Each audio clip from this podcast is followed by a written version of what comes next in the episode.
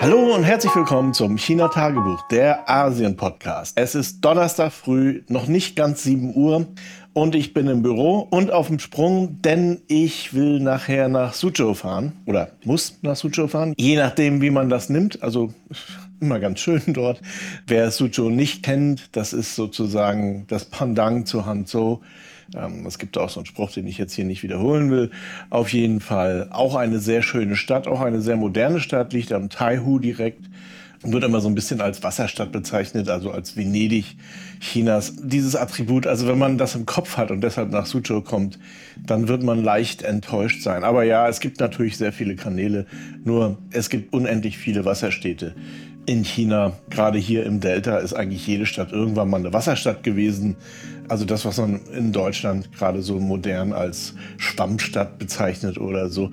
Die Kanäle wurden im Mittelalter häufig zugeschüttet, werden aber aktuell auch wieder reaktiviert. Viele jedenfalls. Und es gibt nach wie vor sehr viele Kanäle in den einzelnen Städten hier, also sowohl in Suzhou als auch in Hanzhou oder Xiaoxing oder was weiß ich. Also hier dieses ganze Delta ist voll mit solchen Wasserstädten. Und das ist im Augenblick auch ganz gut so, denn es regnet hier ganz schön heftig. Bevor ich dazu komme, heute ist Donnerstag. Ich hatte gestern einfach keine Zeit aufzunehmen. Also ich wollte das immer machen, aber dann irgendwann war es so spät, dass ich einfach nicht mehr dazu gekommen bin. Die übliche Aufnahmezeit und Veröffentlichungszeit ist Mittwoch und tatsächlich mache ich das so. Ich nehme das auf, schneide ein bisschen kurz noch rein irgendwie und veröffentliche das dann jetzt neuerdings auf YouTube und im Podcast-Universum. Was ich nicht erwartet habe, ist, dass sich das auf YouTube tatsächlich Leute anhören. Nicht viele, aber so irgendwas um die 20 oder 30 oder so sind es doch innerhalb einer Woche. Damit habe ich nicht gerechnet, ehrlich gesagt. Ich hatte das ja letztes Mal erwähnt. Für mich ist das mehr oder minder so ein Archiv. Ich habe heute wieder acht Themen auf meinem Zettel stehen. Mal sehen, ob wir da durchkommen. Das erste Thema hatte ich ja eben schon mal angesprochen, ist das viele Wasser, was hier gerade vom Himmel fällt. Hier im Delta, wie gesagt, geht das noch einigermaßen. Also die Überschwemmungen halten sich in Grenzen, weil das ja im Prinzip abfließt. Aber in Beijing oder solchen Gegenden, wo das nicht so häufig ist, wo es eben auch nicht unbedingt so eine Entwässerungsstruktur gibt wie hier, ist das natürlich ein bisschen heftiger und da hat man im Augenblick ein bisschen zu tun. Also ich habe wirklich atemberaubende Bilder gesehen von der verbotenen Stadt, die unter Wasser stand. Also das hätte man selbst mit, mit Journey nicht besser hinbekommen. Das ist schon ganz schön heftig. Also, aber abseits von all dem fordert das natürlich aktuell auch einige Todesopfer.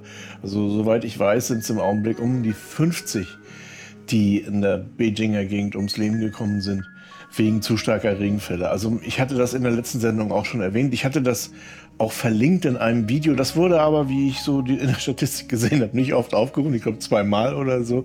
Naja, meine Vermutung ist, dass die meisten Leute eh keine Shownotes sehen, weil sie es auf Spotify oder so hören. Leute, abonniert diesen Podcast in einem Podcatcher, dann habt ihr auch die Shownotes und dann ist es ein Klick weit zu solchen Videos zum Beispiel. Und in diesem Video konnte man sehen, wie das mit einmal zur Sache geht. Und wenn man dann da mittendrin steht oder im Auto sitzt, ja, dann, dann wird es wirklich lebensgefährlich. Das ist eben so und wir werden uns daran wahrscheinlich gewöhnen müssen. Jetzt kommt zu allem Überfluss hier auch noch ein weiterer Taifun. Der Name ist Kanun, wie auch immer das wirklich ausgesprochen wird. Und der hält augenblicklich zumindest noch direkt auf Shanghai zu. Also wir sind im Prinzip knapp hinter Shanghai das ist in Taifun-Größenordnung, also eigentlich in Shanghai, 180 Kilometer davor. Das ist ungefähr so die Größe eines Wirbels. Wenn der also auf Shanghai trifft, dann trifft er im Prinzip auch gleichzeitig auf uns. Ich bin mal gespannt, ob der wirklich dort ankommt, denn auf der Karte, das ist sehr eigenartig, ist das so eingezeichnet, als wenn er kurz vorm Land, also das ist die Prognose in 24 oder 48 Stunden, abknickt und dann Richtung Japan bzw. Korea weiterfliegt. Ich weiß nicht, wie man darauf kommt, aber interessant ist das schon. Die werden sicher irgendwelche Gründe haben, warum sie das so angeben. Vielleicht irgendwelche warmen, kalten oder lauen Luftmassen, die das irgendwie ablenken oder wegdrängen oder so. Keine Ahnung. Aber so ein scharfer Knick, also ein Wirbelsturm, dachte ich immer, fliegt erstmal so geradeaus, geradeaus, geradeaus, bis er nicht mehr kann. Aber nun gut, wir werden sehen. Also der nächste Taifun mit etwas Pech kriegen wir den hier. Und ich muss ehrlich sagen, zu Anfang habe ich mich immer noch ein bisschen über das Wasser gefreut, aber im Augenblick wird es echt ein bisschen viel. Hier in der Nähe ist ja so ein Feuchtgebiet, also das Shishi Wetland heißt das, ist im Prinzip ein Touristenausflugsort auch, sehr beliebt auch, ist wirklich ein altes Wetland. Also so sah das hier im Delta überall aus. Und dort kann man sich leicht vorstellen, ist natürlich die Umgebung immer auch beeinflusst, wenn es ein bisschen stark regnet oder so, dann steigt eben auch der Wasserspiegel in der Umgebung an. Und das ist dummerweise gerade eine Straße, die wir ziemlich oft nutzen und eben auch, wo jetzt die Metro durchfährt. Und da war früher immer Überschwemmung eigentlich. Also wenn das so in dieser Zeit stärker geregnet hat, dann war die Gegend dort überschwemmt. Jetzt mit der Metro hat man das wahrscheinlich einigermaßen trainiert, aber natürlich, wenn das zu extrem wird, dann wird die Metro einfach geschlossen und da sind wir wieder abgeschnitten. Und wie gesagt, ich muss heute noch nach Suzhou. Das würde dann nicht gehen, dann würde ich hier festhängen. Und apropos festhängen, ich habe gerade auf Facebook gelesen in irgendeiner China-Gruppe, da ist jemand nach Beijing geflogen in der Hoffnung, dort am Flughafen ein 144 Stunden Visum zu bekommen. Das klappt in aller Regel auch. Also ich kenne viele Leute, die so nach China gekommen sind. Also es sind ein paar Städte, wo man kein Visum vorher beantragen muss. Das sind Beijing, Shanghai, ich glaube Hanzhou auch und noch verschiedene andere, also sind sogar ziemlich viele. Und Hainan ist, glaube ich, sogar visafrei insgesamt. Aber er kommt jetzt nicht nach Beijing rein, weil wegen der heftigen Regenfälle haben die das Visum verweigert und haben gesagt, es ist zu unsicher, bleib auf dem Flughafen. Und das ist sehr typisch chinesisch. Man hat einfach Angst, dass den Ausländern irgendwas passiert, weil das dann natürlich auch wieder in der wenig geneigten Presse zu Problemen führt und so weiter und so fort. Und da ist man übervorsichtig. Diese Übervorsichtigkeit geht einem manchmal tierisch auf den Senkel. Und in diesem Falle ist es natürlich leicht verständlich, dass man sich darüber ärgert. Aber damit sollte man rechnen. Diese 144 Stunden Visa-Regelung, die kann eben sehr schnell ausgesetzt werden. Zum Beispiel wegen solcher Sachen. Also, wenn einem das nicht zu viel Arbeit ist, würde ich immer empfehlen, ein richtiges Visum zu beantragen, wenn man nach China kommt. So aufwendig ist das auch nicht. Das gibt auch Agenturen, die machen das für einen. Also man braucht da eigentlich nicht groß Theater machen. Schickt einfach seinen Pass dahin und ein paar Tage später hat man das wieder zurück. Also so wie das eben bei anderen Sachen auch ist. Das ist meine Empfehlung, wenn man wirklich nach China möchte und solchen Sachen aus dem Weg gehen will, dann lieber so. Denn die Leute kommen garantiert rein. Die haben irgendeinen Grund reinzukommen, aber diese 144 Stunden Visa, die können natürlich ausgesetzt werden. Also das ist schon eine andere, andere Klasse Visum, wenn man so will. Neben diesem ganzen Regen ist es aber zu allem Überfluss auch noch sehr heiß. Also jetzt morgens um sieben sind es 28 Grad draußen. Das ist eigentlich schon kühl, wenn ich das vergleiche mit den letzten Tagen. Aber es ist natürlich schon, naja, annähernd unerträglich. Also man muss sich vorstellen, die Luftfeuchtigkeit liegt so bei 75 bis 100 Prozent und die Temperaturen entsprechend hoch. In den Wohnungen geht das immer noch, weil man das auch einigermaßen entfeuchten kann. Also die Klimaanlage hat solche Entfeuchtungsfunktionen. Aber draußen ist das schon, ja, sehr unangenehm. Also man steht dann auch einfach nur da und schwitzt wie verrückt. Also man muss sich noch nicht mal groß bewegen oder so. Apropos, da gab es letztens einen Spiegelartikel, da stand dann drin, dass es zu dieser Zeit ungewöhnlich feucht in Beijing ist und so weiter und so fort. Das hat Christian Y. Schmidt auf Facebook gepostet und hat sich gefragt, äh, was da eigentlich für Spezialexperten beim Spiegel arbeiten. Es ist zu dieser Jahreszeit immer feucht in Beijing und das ist nichts Ungewöhnliches. Dass es so viel regnet, ist schon ungewöhnlich, aber wir haben jetzt eben eine schwüle Jahreszeit. Ähm, hier weiter südlich, also in Hanzhou, ist auch das normal. Nur die Extreme des Wetters sind so. Aber der Spiegel tut so, als wenn das irgendwie ein extremes Wetterphänomen wäre, was es nicht ist.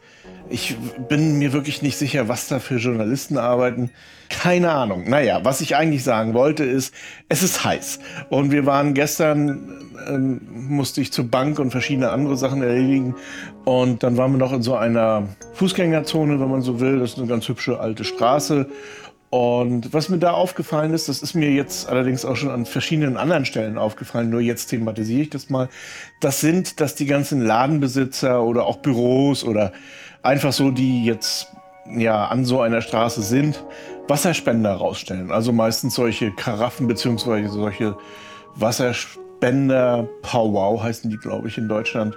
Da sind dann so eine kleinen Pappbecher und dann kann man sich daraus das Wasser holen. Häufig so mit Zitrone oder manchmal auch nicht Wasser, sondern Tee. Auf jeden Fall, was ich sagen will, ist, überall kann man hier in der Stadt Wasser trinken. Es gibt kein Trinkwasser. Das Tapwater aus der Leitung ist blöderweise kein Trinkwasser, sondern eben ja mehr oder minder geeignetes Wasser für verschiedene Sachen. Man kann es hier in Hanzo tatsächlich abkochen und trinken, sagt man zumindest. Ich weiß es nicht. Also die Keimbelastung ist auf jeden Fall ein Problem, weil das Wasser auch nicht so runtergekühlt wird auf 15 Grad oder sowas, was da in Deutschland oder 7, ich weiß gar nicht, was da die Vorschrift ist. Auf jeden Fall ist das Wasser hier, wenn man den Wasserhahn aufmacht, unter Umständen ziemlich lau. Das ist idealer Nährboden für Keime und so weiter. Deswegen sollte man es sowieso abkochen. Aber es gibt natürlich auch noch aus alter Zeit, also von vor ein paar Jahren, eben Kontaminationen. Also die Umwelt hier ist zwar sehr sauber geworden, das kann man schon sagen, aber die Altlasten sind natürlich nach wie vor da und werden, denke ich, wenn man das Wasser nicht zusätzlich reinigt, auch noch die nächsten 50 Jahre hier sein. Im Boden, im Wasser etc. Und deshalb sollte man das Wasser eigentlich überhaupt nicht trinken, also auch nicht abgekocht. Das Ende vom Lied ist, dass wir hier ständig Wasser schleppen oder schleppen lassen. Das ist eine so dieser typischen Wanderarbeiterarbeiten, dass man das, dass die das Wasser vorbeibringen zu Hause. Also wir kriegen das dann in solchen, wie viel sind das, 20 Liter oder so, Dingern, die dann auf so einen Powwow raufgesteckt werden und dann hat man eben permanent Wasser zum Duschen, fürs Klo und so weiter. Natürlich nicht, aber zum Trinken, zum Kochen und so benutzt man eben dieses Wasser. Es gibt auch Leute, die bauen sich Filteranlagen ein. Das haben wir auch gemacht mal, aber ja, das war irgendwie nicht so clever. Also das musste dann auch zusätzlich chemisch behandelt werden, das Wasser. Und ich glaube, diese Filteranlage war mehr oder weniger rausgeschmissenes Geld. Ich weiß, es gibt jetzt auf Schiffen, also so im Blauwasserseglerhandel gibt es natürlich solche Möglichkeiten, dass man das Wasser irgendwie aufbereitet. Aber es ist tatsächlich hier einfacher, man lässt sich das kommen und macht das eben auf diese Art und Weise. Wie gesagt, in dieser Fußgängerzone überall sind Wasserspender draußen, irgendwelche Möglichkeiten zu trinken. Und das finde ich eine sehr nette Geste. Man ist dann nicht gezwungen, irgendwie sich an einen Tisch zu setzen oder irgendwas. Also es gibt ja sehr viele Länder auch in Europa, wo man, wenn man sich irgendwo in einem Restaurant hinsetzt, man hat dann immer eine Karaffe Wasser. In Deutschland ist das aus irgendeinem Grunde nicht üblich. Aber ich denke, wenn ich mich richtig erinnere, in Österreich ist das schon wieder so. Also da hat man tatsächlich auch immer Wasser am Tisch.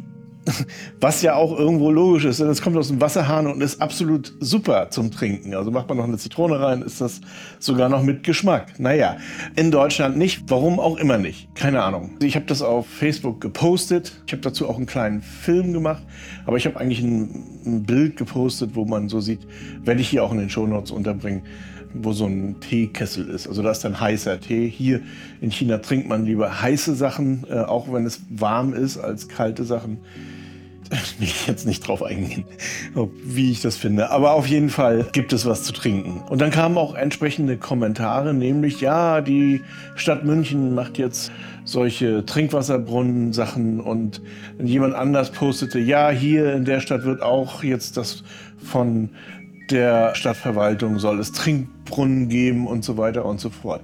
Und daran merke ich natürlich auch, auch anhand dieser Postings wiederum, dass die Leute das nicht verstanden haben. Es geht nicht darum, dass irgendeine Obrigkeit, irgendein eine Institution das Wasser zur Verfügung stellt. Das sollten sie tun. Das wäre schön, wenn sie es machen würden.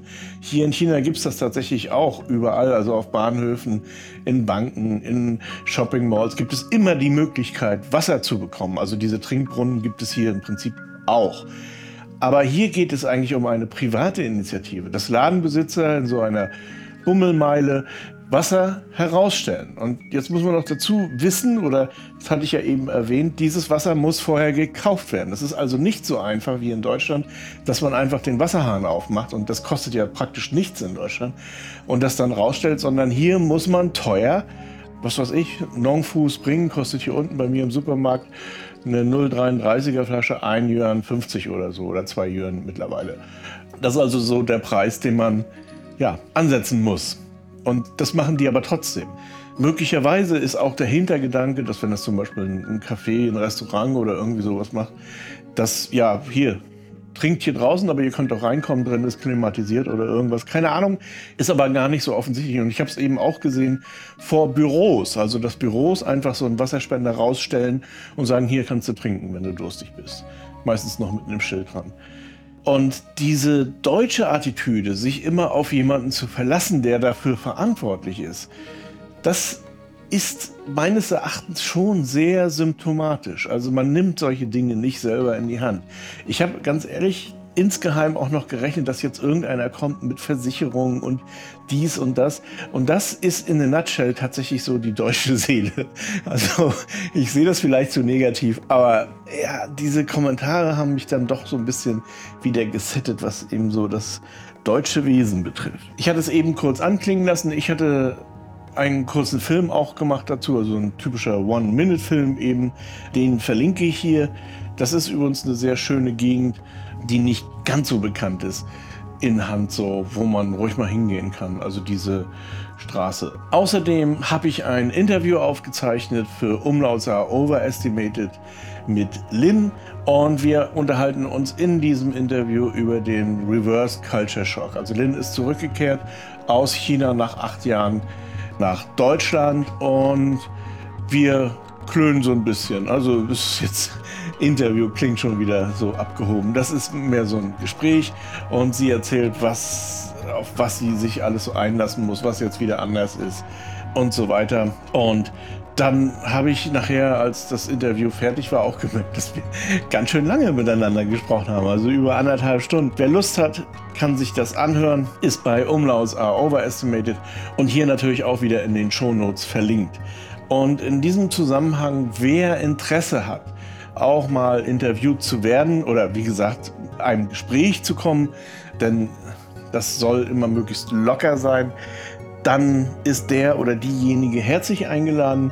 Das Thema muss irgendwas mit China zu tun haben, im besten Falle sogar mit Deutschland und China, denn das ist ja letztendlich so ein bisschen die Intention auch dieses Podcasts, diese beiden Kulturen so ein bisschen näher zu bringen.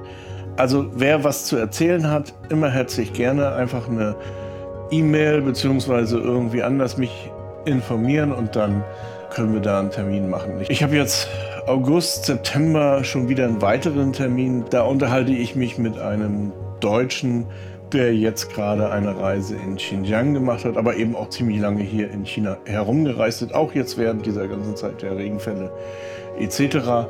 Und wie gesagt, das werde ich Anfang September dann veröffentlichen. Eine Sache, die mich persönlich interessiert, ich habe gesehen, in Stuttgart gibt es ein Theater, Stück, das jetzt aufgeführt wird im September. Das ist jetzt nicht ganz neu, das ist keine Premiere, das gab es schon mal, dieses Theaterstück, an irgendeiner anderen Stelle. Aber das ist jetzt praktisch die Premiere dort. Und das findet am 8. September statt. Und der Eintritt kostet 35 Euro. Das Stück heißt Die Chinesinnen. Wer da hingehen möchte und anschließend Lust hat, bei mir im Podcast Umlauts are Overestimated dazu etwas zu erzählen oder sich mit mir darüber zu unterhalten, dem oder der spendiere ich den Eintritt. Der Eintritt 35 Euro. Ja, und damit bin ich auch schon fast am Ende. Zwei Sachen noch. Das eine, ich habe jetzt vor ein paar Tagen so ein Video gesehen, da ist ein Westler, also offensichtlich ein Europäer, Amerikaner, was auch immer, also ein Westler, der in Tibet diese aufgetürmten Steine umstößt und zerstört. Und das ging hier durch die sozialen Medien, geistert aber tatsächlich auch im Westen im Augenblick überall so durch. Ich habe versucht, ein bisschen Näheres zu erfahren. Auf jeden Fall sind diese Steintürmchen, wie man sie leider auch in Europa kennt und in Australien und überall, hier in China bzw. in Tibet tatsächlich heilig. Also da sind das nicht irgendwelche esoterischen Gebilde, die die Landschaft verschandeln, sondern sind heilige Dingens. Und die Zerstörung solcher Sachen, naja, das ist natürlich so eine Geschichte, die Unmut erzeugt. Das Ganze geschah am Basislager des Mount Everest oder Chomolungma, wie der hier heißt, auf chinesischer Seite. Warum der das macht, ist nirgendwo zu erfahren. Meine Befürchtung ist tatsächlich, dass das jemand ist, der sich darüber aufgeregt hat, dass da auch schon wieder irgendwelche Steintürmchen sind und die umgeschmissen hat in der irrtümlichen Annahme, dass das eben so ein ESO-Scheiß ist. Das wäre die beste Interpretation. Die schlimmste Interpretation wäre, dass es irgendwann ein evangelikaler Spinner, der andere Religionen neben seiner sowieso nicht gelten lassen kann. Da komme ich gleich nochmal drauf. Und wie gesagt, ich weiß darüber nichts Genaues.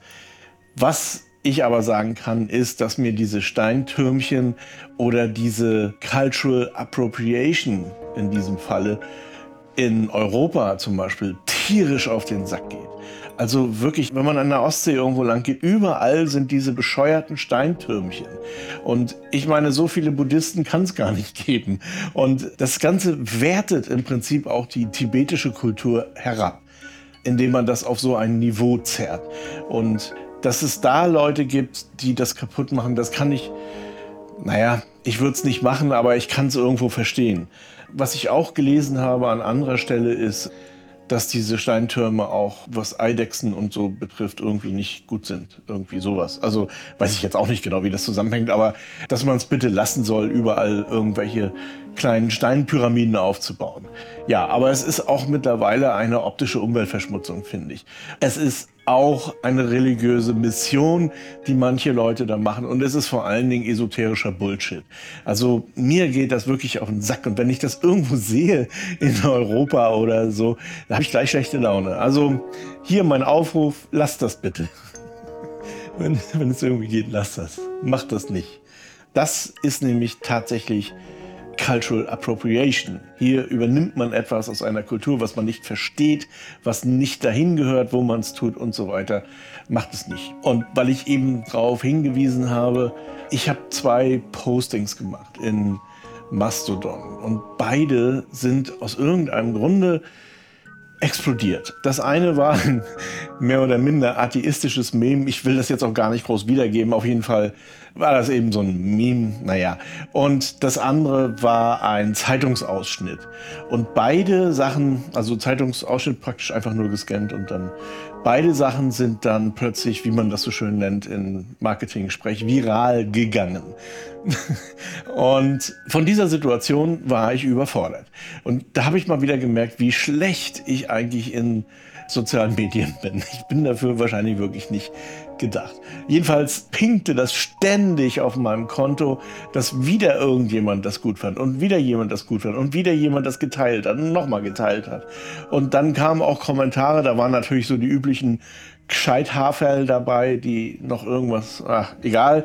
Und ich habe eine relativ überschaubare Zahl an Followern in Mastodon. Und ich möchte das eigentlich auch gar nicht noch so viel mehr nach oben treiben. Und trotzdem hat es im Prinzip meinen gesamten Social Media Account bei Mastodon blockiert und mich damit überfordert. Ich bin dann eigentlich auch tatsächlich nicht auf irgendwelche Fragen oder ja, meistens waren es wie gesagt solche ah, Typen eben, die irgendwie was sagen müssen. Humor ist ohnehin so ein Problem im Internet. Und erst recht Ironie, wenn man nicht irgendwo ein Zwinkersmiley setzt und selbst wenn, ist Ironie immer schwierig. Naja, also diese beiden Postings haben es dann eben irgendwie geschafft. Ich werde mir das jetzt in Zukunft sehr gut überlegen, was ich da poste, weil ich möchte das eigentlich nicht, dass ich ständig irgendwo da ja breitgetreten werde. Im Übrigen, ich verwende schon mit Absicht keine Hashtags und irgendwelche Sachen.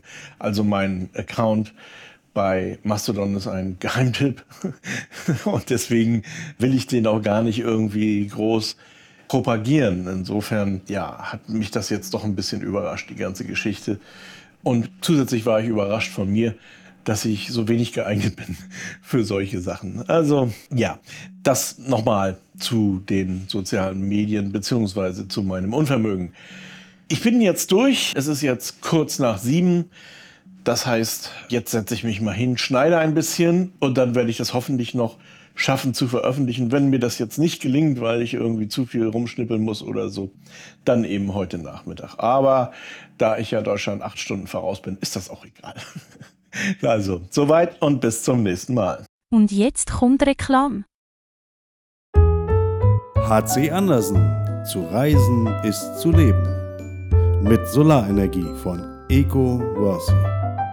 Ob Vanlife, Tiny House oder Camping. Eco Worthy, dein Partner für Solarenergie. eco-worthy.com